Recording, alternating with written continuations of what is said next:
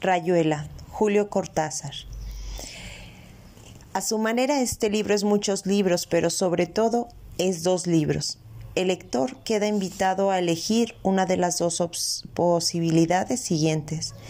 El primer libro se deja leer en forma corriente y termina en el capítulo 56, al pie del cual hay tres vistosas estrellitas que equivalen a la palabra fin. Por consiguiente, el lector prescindirá sin remordimiento de lo que sigue. y animado de la esperanza del ser particularmente útil a la juventud y del contribuir a la reforma de las costumbres en general, he formado la presente colección de máximas, consejos y perceptos que son la base de aquella moral universal es tan proporcionada a la felicidad espiritual y temporal de todos los hombres de cualquier edad, estado y condición que sea, y a la prosperidad y buen orden, no solo de la república civil y cristiana en que vivimos, sino de cualquier otra república o gobierno que los filósofos más especulativos y profundos del orbe quisiera descubrir espíritu de la Biblia y moral universal, sacada del Antiguo y Nuevo Testamento, escrita en toscano por el abad Martini, con las citas al pie, traducida en castellano por un clérigo regular de la congregación de San Cayetano a esta corte con licencia, Madrid, por Ansar, 1797. Siempre que viene el tiempo fresco, o sea, el medio del otoño, a mí me da la loca de pensar ideas de tipo excéntrico y esoítico. Como ser ejemplo,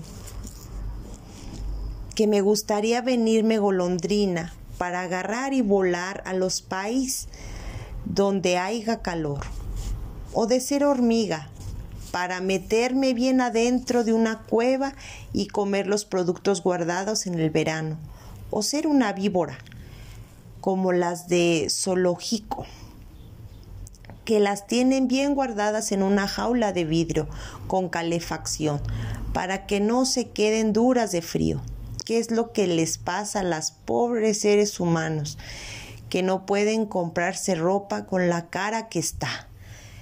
ni pueden calentarse por la falta de querosén, la falta del carbón, la falta de leña, la falta de petróleo y también la falta de plata, porque cuando uno anda como pilluya, encima puede entrar a cualquier boliche y mandarse una buena grapa, que hay que ver lo que calienta.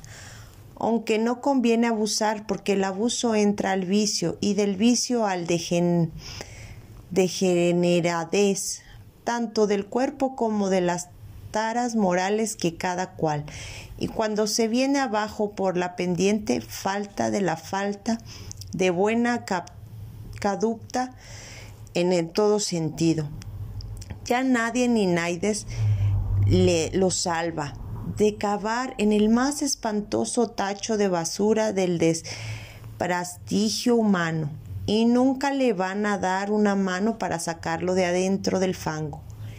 En, en mundo entre el cual se revuelca, ni más ni menos, como si fuera un cóndor, de mm, que cuando joven supo correr y volar por las puntas de las altas montañas, pero que al ser viejo cayó para abajo como bombardeado en picada, que le falía el motor moral.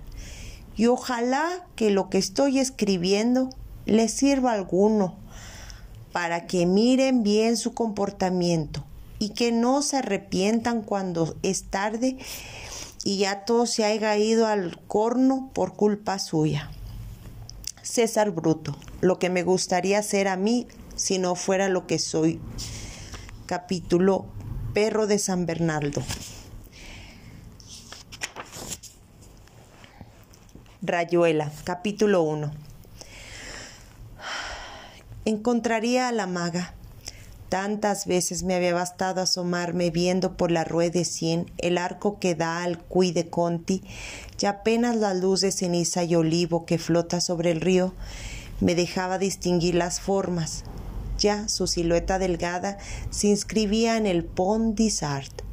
A veces andaba de un lado a otro, a veces detenida en el petril de hierro, inclinada sobre el agua y era tan natural cruzar la calle, subir los peldaños del puente, entrar en su delgada cintura y acercarme a la maga que, que, sonreía sin sorpresa, convencida como yo de que un encuentro casual era lo menos casual en nuestras vidas y que la gente que se da citas precisas es la misma que necesita papel rayado para escribirse o que aprieta desde abajo el tubo del dentrífico. Pero ella no estaría ahora en el puente. Su fina cara de translúcida piel se asomaría a viejos portales en el gueto de Maris. Quizás estuviera charlando con una vendedora de papas fritas o comiendo una salchicha caliente en el boulevard de Sapstorp. De todas maneras subí hasta el puente y la maga no estaba. Ahora la maga no estaba en mi camino, y aunque conocíamos nuestros domicilios, cada hueco de nuestras dos habitaciones de falsos estudiantes en París, cada tarjeta postal abriendo una ventanita braque o Gilgrandayo o Max Ernest, contra las molduras baratas y los papeles chillones. Aún así, no nos buscaríamos en nuestras casas, preferiríamos encontrarnos en el puente, en la terraza, en un café, en un cineclub o agachados junto a un gato en cualquier patio del barrio latino. Andábamos sin buscarnos, pero sabiendo que andábamos para encontrarnos. Oh, maga, en cada mujer parecida a vos se agalopa como un silencio ensordecedor, una pausa filosa y cristalina que acaba por derrumbarse tristemente, como un paraguas mojado que se cierra, justamente un paraguas. Maga, ¿te acordarías quizás de aquel paraguas viejo que sacrificamos en el barranco del Parque Monsourci? un atardecer de marzo. Lo tiramos porque lo habíamos encontrado en la Plaza de la Concorde. Ya un poco roto y lo usaste muchísimo, sobre todo para meterlo en las costillas de la gente en el metro y en los autobuses, siempre torpe y distraída y pensando en pajaritos pintos o en dibujitos que hacían dos moscas en el techo del coche. Y aquella tarde cayó un chaparrón y vos quisiste abrir orgullosa tu paraguas, cuando entrábamos en el parque, y en tu mano se armó una catástrofe de relámpagos fríos y nubes negras, jirones de tela destrozada cayendo entre destellos de varillas desencadenadas, y nos reíamos como locos mientras nos empapábamos, pensando que un paraguas encontrado en una plaza debía morir dignamente en un parque. No podía entrar en el, ciclo, en el ciclo innomable de techo de basura o del cordón de la vereda.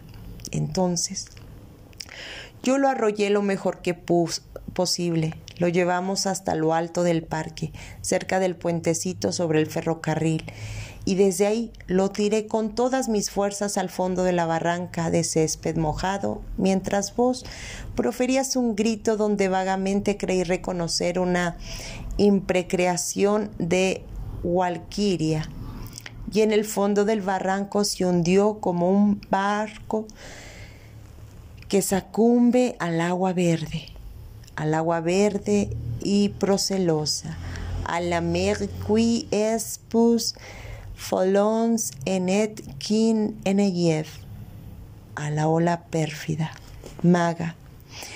Según enumeraciones que detallamos largo rato enamorados en Joville y del parque, abrazados y semejantes a árboles mojados o actores de cine de alguna pésima película húngara, y quedó entre el pasto, mínimo y negro, como un insecto pisoteado, y no se movía.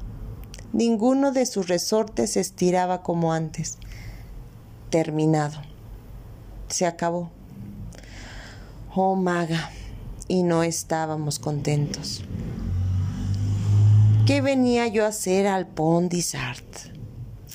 Me parece que ese jueves de diciembre tenía pensado cruzar a la orilla derecha y beber vino en el cafecito de la Rue des Lombards, donde Madame Leonie me mira la palma de la mano y me anuncia viajes y sorpresas.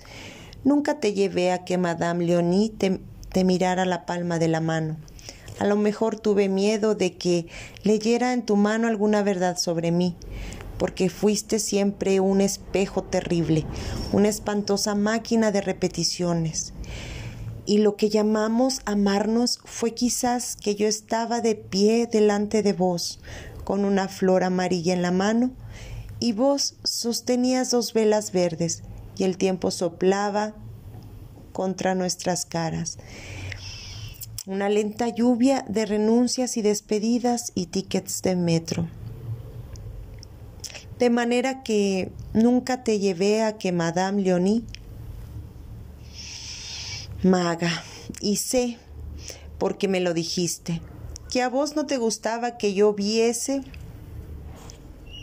entrar en la pequeña librería a la Rue de Bernalui, donde un anciano agobiado hace miles de fechas y sabe todo lo que puede saberse sobre histografía.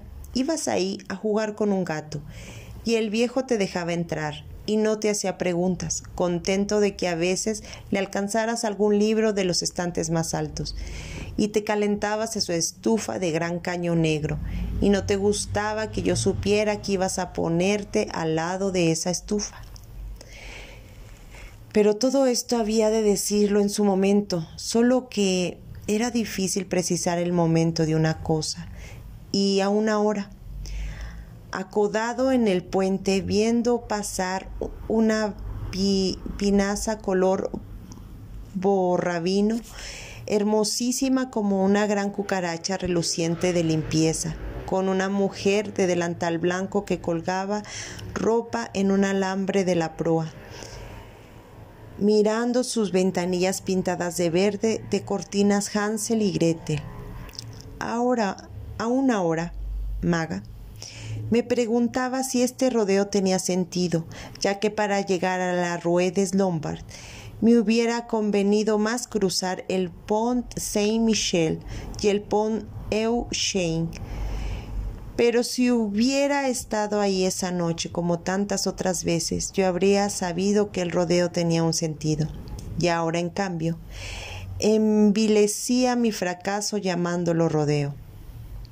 Era cuestión después de subirme el cuello de la canadiense, canadiense, de seguir por los muelles hasta entrar en esa zona de grandes tiendas que se acaba en el Charlet, pasaba bajo la sombra violeta de la Tour Saint-Jacques y subí por mis calles pensando en que no te había encontrado y en Madame Leonie. Sé que un día llegué a París, sé que estuve un tiempo viviendo de prestado, haciendo lo que otros hacen y viendo lo que otros ven. Sé que salías de un café de la Rue Chet y que nos hablamos. Esa tarde todo, todo anduvo mal porque mis costumbres argentinas me prohibían cruzar continuamente de una vereda a otra para mirar las cosas más insignificantes en las vitrinas, apenas iluminadas de unas calles que yo no recuerdo.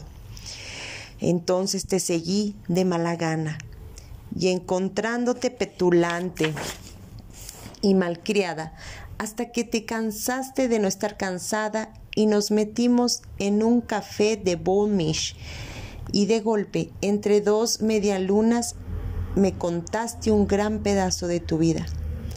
¿Cómo podría yo sospechar que aquello que parecía tan mentira era verdadero?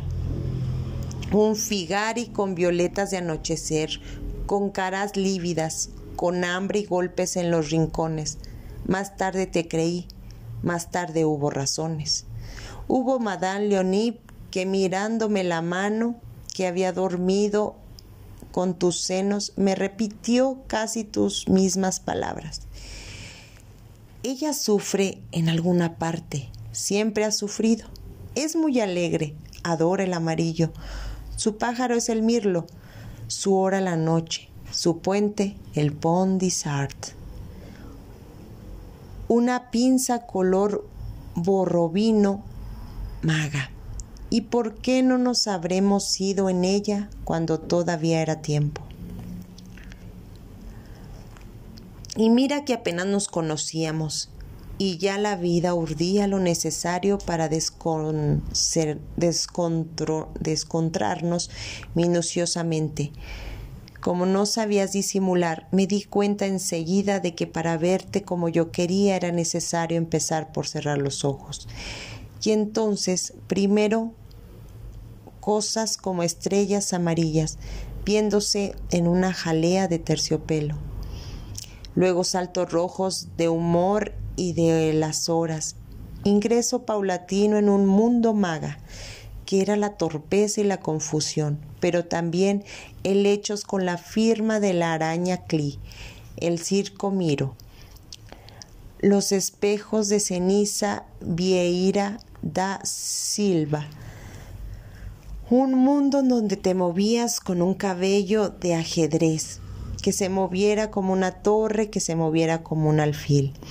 Y entonces, en esos días íbamos a los cineclubs a ver películas mudas, porque yo con mi cultura no es cierto.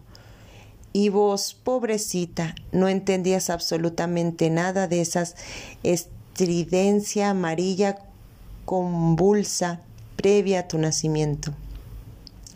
Esa emoción estriada donde corrían los muertos, pero de repente pensé por ahí Arnold Liot.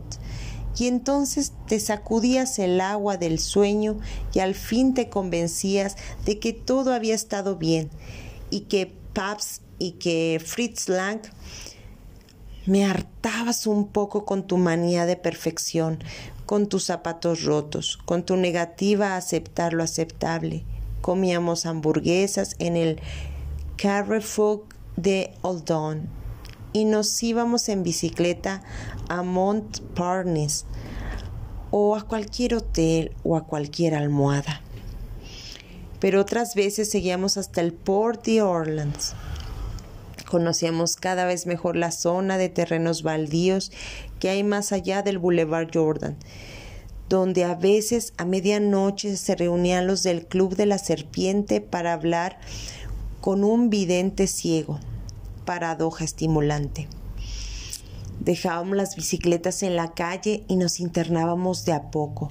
Parábamos a mirar el cielo porque esa es una de las pocas zonas de París donde el cielo vale más que la tierra. Sentados en un montón de basuras fumábamos un rato y la maga me acariciaba el pelo o cantarru,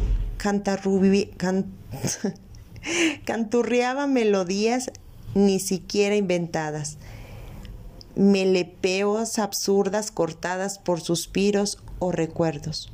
Yo aprovechaba para pensar en cosas inútiles.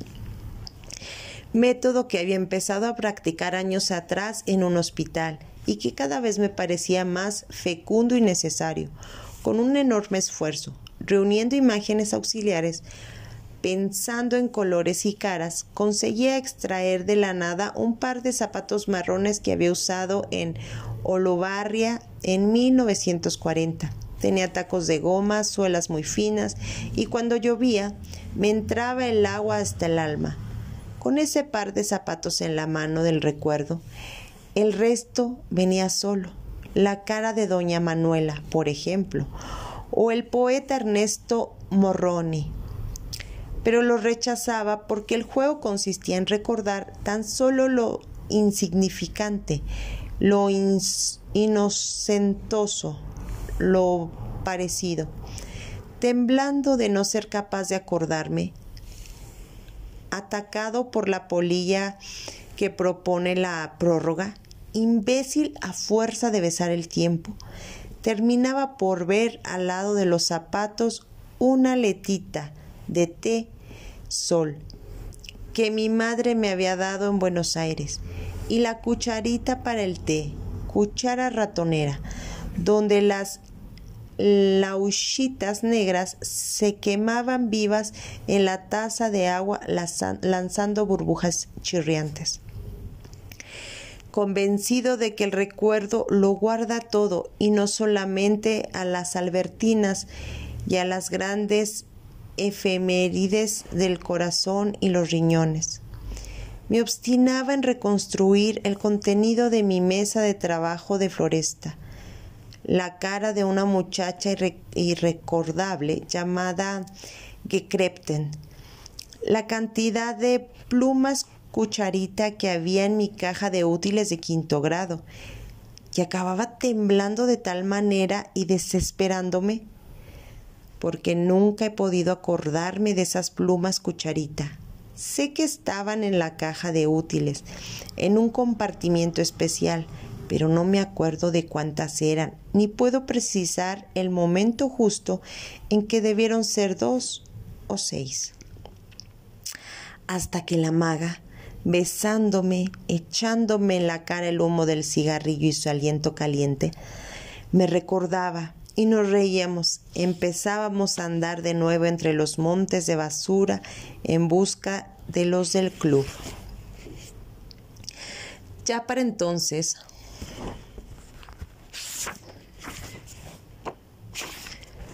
Ya para entonces me había dado cuenta de que buscar era mi signo, emblema, de los que salen de noche sin propósito fijo, razón de los matadores de brújulas. Con la maga hablábamos de patafísica hasta cansarnos, porque a ella también le, le ocurría. Y nuestro encuentro era eso, y tantas cosas oscuras como el fósforo caer de continuo en las excepciones, verse metida en casillas que no eran las de la gente y esto sin despreciar a nadie, sin creernos maldora, maldoro, maldorores en liquidación ni melmots privilegiadamente errantes. No me parece que la luciérnaga extraiga mayor suficiencia del hecho incontrovertible de que es una de las maravillas más fenomenales de este circo. Y sin embargo, basta suponerle una conciencia para comprender que cada vez que se le encendila, se le encandila la barriguita, el bicho da luz, debe sentir como una cosquilla de privilegio.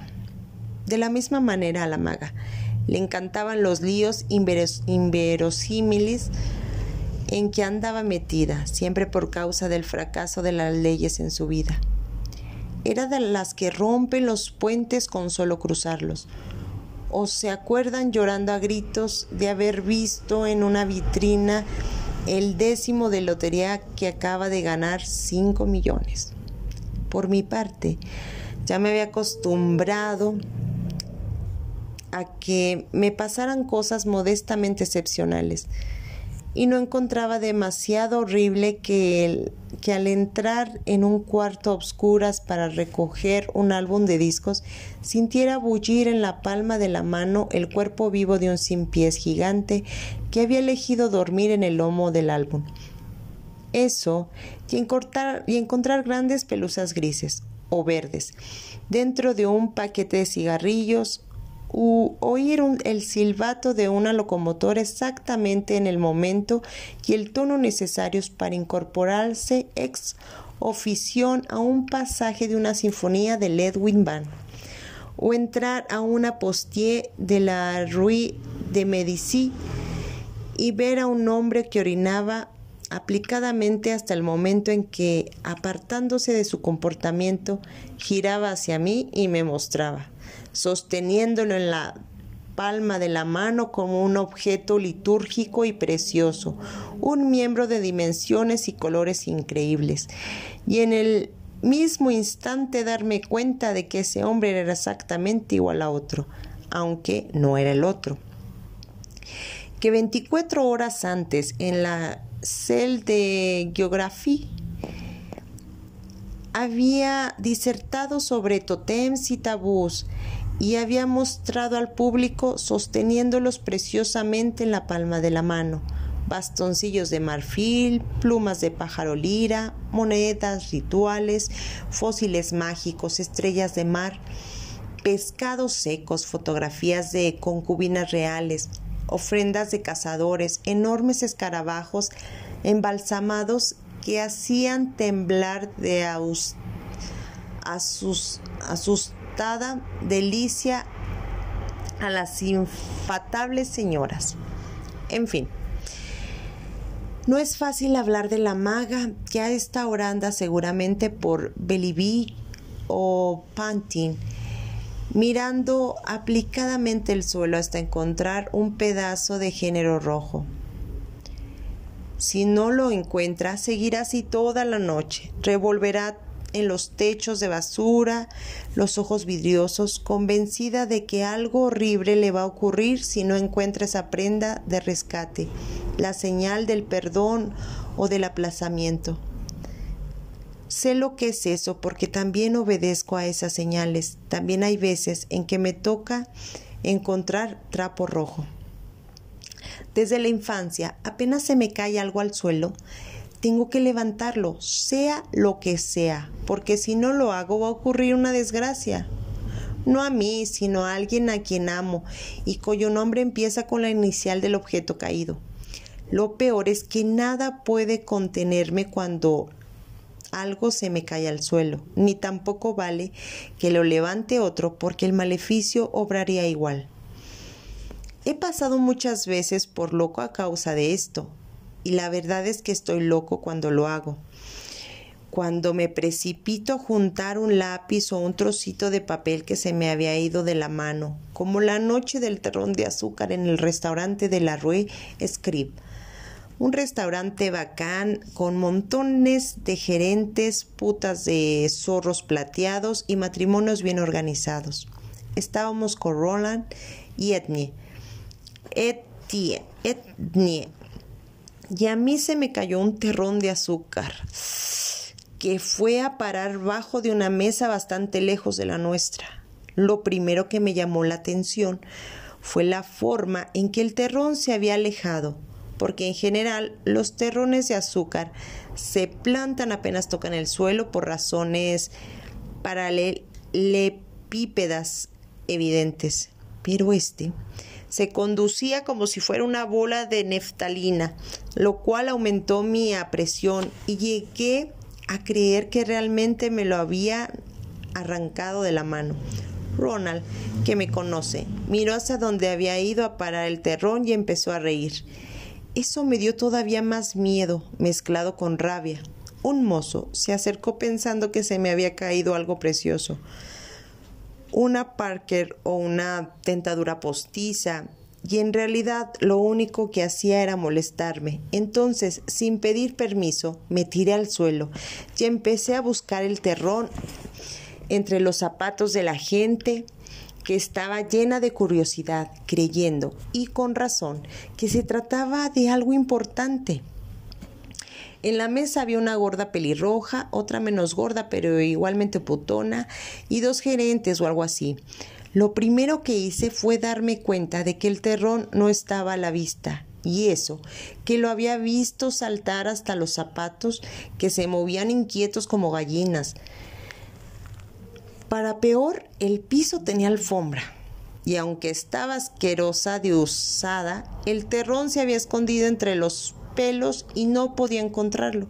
El mozo se tiró del otro lado de la mesa y éramos dos cuadrúpedos moviéndonos entre los zapatos gallinas que allá arriba empezaban a cacarear como locas. El mozo seguía convencido de la Parker o el Luis de Oro. Y cuando estábamos bien metidos bajo la mesa en una especie de gran intimidad y penumbra, y él me preguntó y yo le dije, puso una cara que era como para pulverizarla con un fijador pero ya no tenía ganas de reír. El miedo me hacía una doble llave en la boca del estómago y al final me dio una verdadera desesperación. El mozo se había levantado furioso. y empecé a agarrar los zapatos de las mujeres y a mirar si debajo del arco de la suela no estaría agazapado el azúcar y las gallinas cacareaban, los gallos gerentes me picoteaban el lomo, oí las carcajadas de Ronald y de Edney, mientras me movía de una mesa a otra hasta encontrar el azúcar escondido detrás de una pata segundo imperio. Y todo el mundo enfurecido, hasta yo con el azúcar apretándolo en la palma de la mano y sintiendo cómo se mezclaba con el sudor de la piel y cómo asquerosamente se deshacía en una especie de venganza pegajosa, esa clase de episodios todos los días.